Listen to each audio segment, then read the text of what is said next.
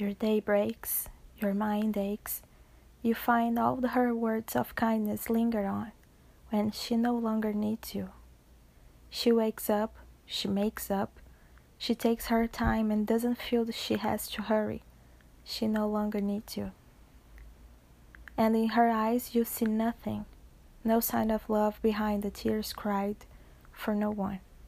A love that should have lasted years. You want her, you need her, and that you don't believe her when she said, Her love is dead. You think she needs you. You stay home, she goes out. She says that long ago she knew someone, but now he's gone. She no longer needs him.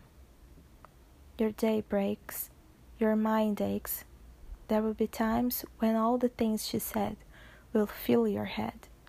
You won't forget her.